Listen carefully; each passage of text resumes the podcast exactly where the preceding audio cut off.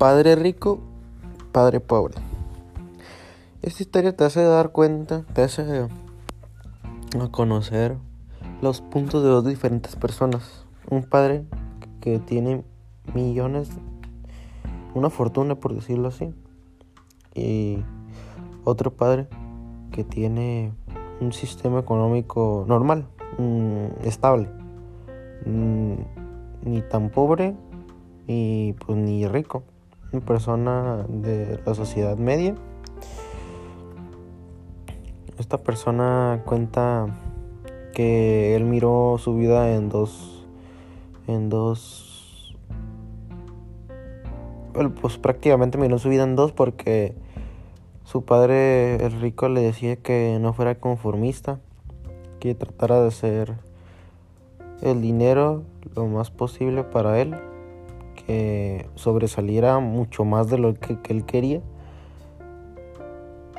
Por otra parte, su padre, em, su otro padre, le decía lo contrario.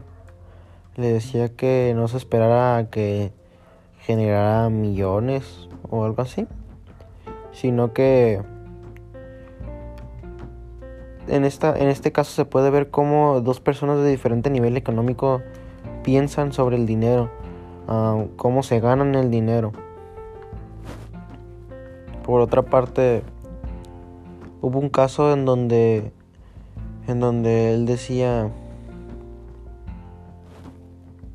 piensa bien lo que vas a hacer para obtener el dinero.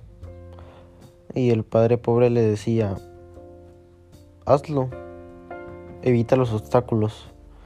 Se contradecían mutuamente al explicarle a su hijo cosas sobre la economía, cómo manejar el dinero prácticamente. Los padres se contradecían mucho, literal. Uno decía una cosa y el otro decía lo contrario. Yo no sé si el joven o el señor que cuenta la historia, que, que narra la historia, pues sí, supo al fin, al cabo, qué onda, qué pasó, qué pasaría con su vida, cómo saldría adelante más bien. Porque puedes tener dos papás de diferente nivel económico y que uno te diga una cosa y otro otra. Ah, pues como que no va. El papá rico le dio seis lecciones de vida al joven. La primera es, los ricos no trabajan por dinero. Eh, a lo que yo entendí esta lección, es una lección que ellos, ellos los ricos, no todos, porque unos son más, más que otros, mucho más, ¿cómo, cómo podría decir? Mucho más... Mmm, son mucho más egoístas con el dinero y son obsesivamente con el dinero, dinero solo para ellos y así.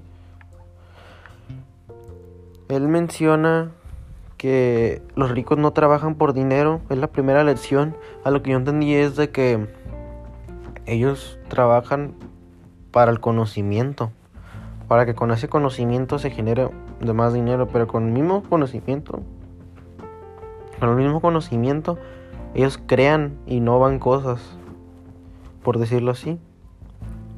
La segunda lección es aprender sobre las finanzas.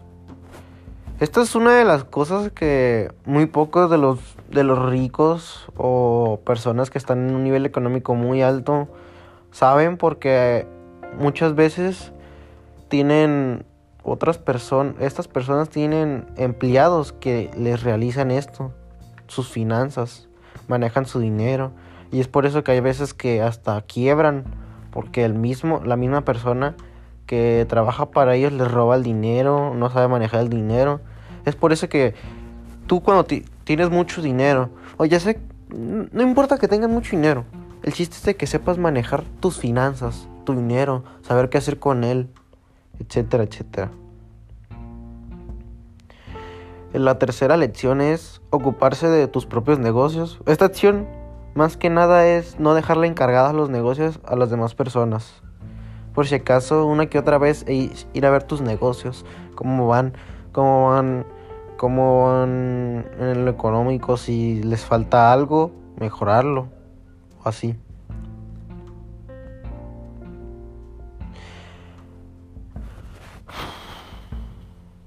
Otro, otra lección es los impuestos y las corporaciones. Los impuestos siempre se han dicho, págalos, porque si no después hacen mucho más. Los impuestos tienen arma de segundo filo, o no me acuerdo cómo va, pero siempre dices, ah, no voy a pagar los impuestos. Pero el siguiente año los quieres pagar y, duplica, triplica, quintuplica el dinero que debías. Las corporaciones tienen que ver mucho con esto. Porque las corporaciones hacen... Es un show todo este rollo. Tienes que explicar, tienes que saber. Tienes que saber mucho sobre este tema.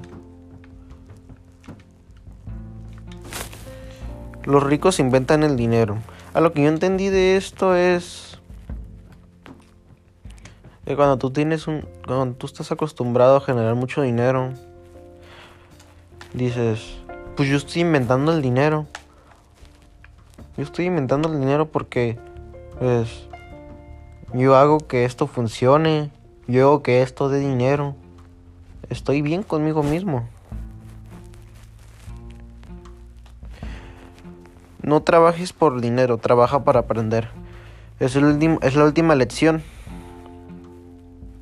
Esto tiene mucho que ver con la primera, con el primera lección, porque prácticamente no trabajes por dinero, trabaja por aprender.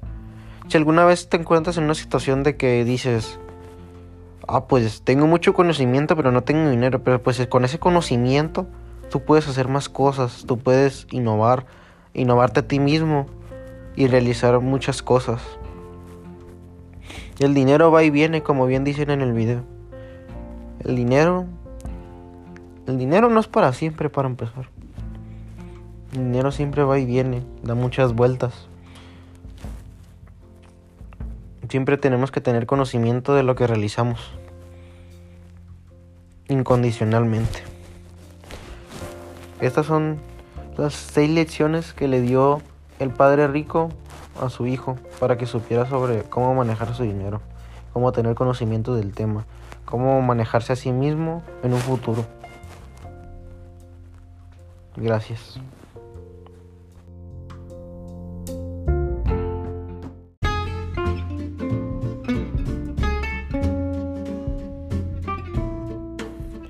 Hola, el día de hoy vamos a hablar sobre la importancia de comprender nuestro entorno para un mejor rendimiento académico. En introducciones, básicamente siempre las personas dicen tu círculo social, tu familia, lo es todo para que tú representes lo que sientes en la escuela, en lo académico, etc. Mm, hoy vamos a hablar sobre este tema que mayormente en los jóvenes de, primaria a preparatoria se, se frecuenta porque son las lluvias de ideas. Las lluvias de ideas que se da a la mente de que, ay, no quiero hacer esto, quiero salir con mis amigos. Existen dos tipos de personas. El que piensa así, el que piensa, tengo hueva, quiero ir con mis amigos, no me gusta la escuela. O el que en verdad le quiere echar ganas a la vida porque quiere salir adelante. Es la persona inteligente prácticamente o, que saca ocho, que se esfuerza, que se esmera, pero es, es él mismo, se siente a gusto con, lo que es.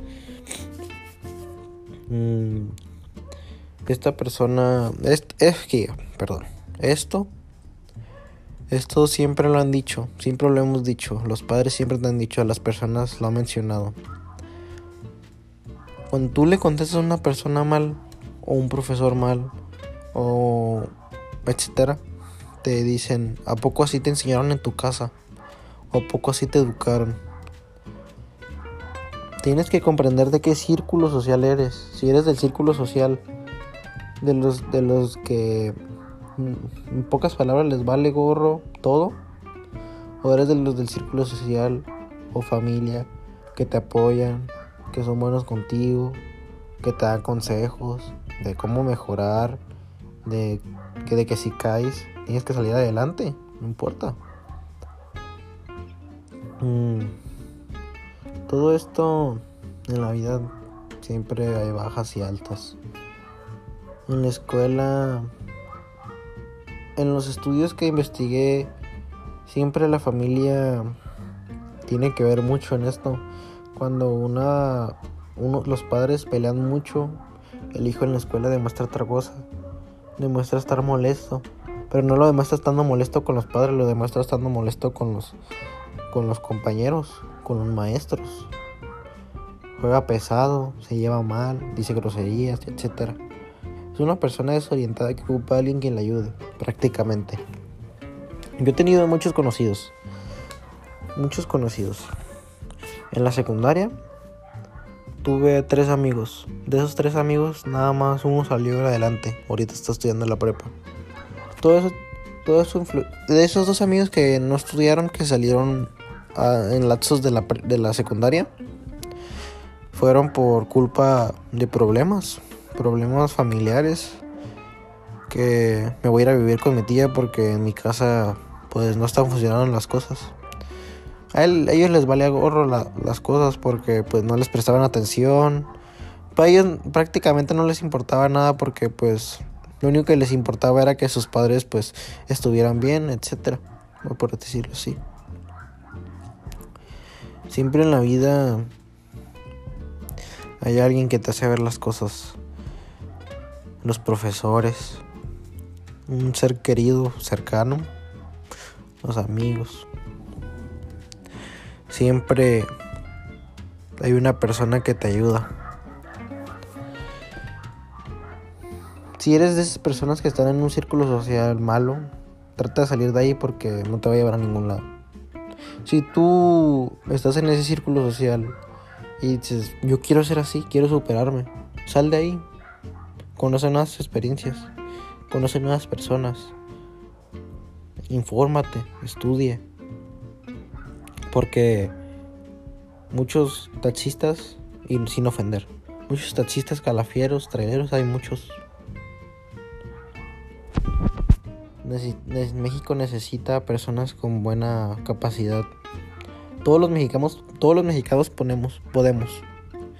Pero siempre mencionan, dicen, es, es un mexicano y si es, nació pobre, se va a quedar pobre. Comprende tu entorno social y date a conocer por los demás. Sobresale. No tiene chiste ser otro más de la bola. El rendimiento académico siempre va a depender de ti. Tú vas a decidir si quieres echarle ganas, si quieres sacar siempre 10, 9. Nunca te acostumbres a un, a un 9. Y si es posible, trata de sacar 10 y un punto extra. Porque se puede. En conclusión, prácticamente tienes que salir adelante tú solo. Y si caes, levantarte. La escuela lo es todo, aunque digan que no. Si te lo preguntas, yo viví, yo también era uno de esos tres amigos. Tenía muchos problemas en la secundaria y ahorita estoy en la prepa y puedo terminarla y con buenas calificaciones. ¿Por qué? Porque me esforcé. ¿Por qué? Porque me ayudaron, me apoyaron. Todo se puede en esta vida. Nunca digas que no. El no te hace débil. Y por eso no puedes salir adelante.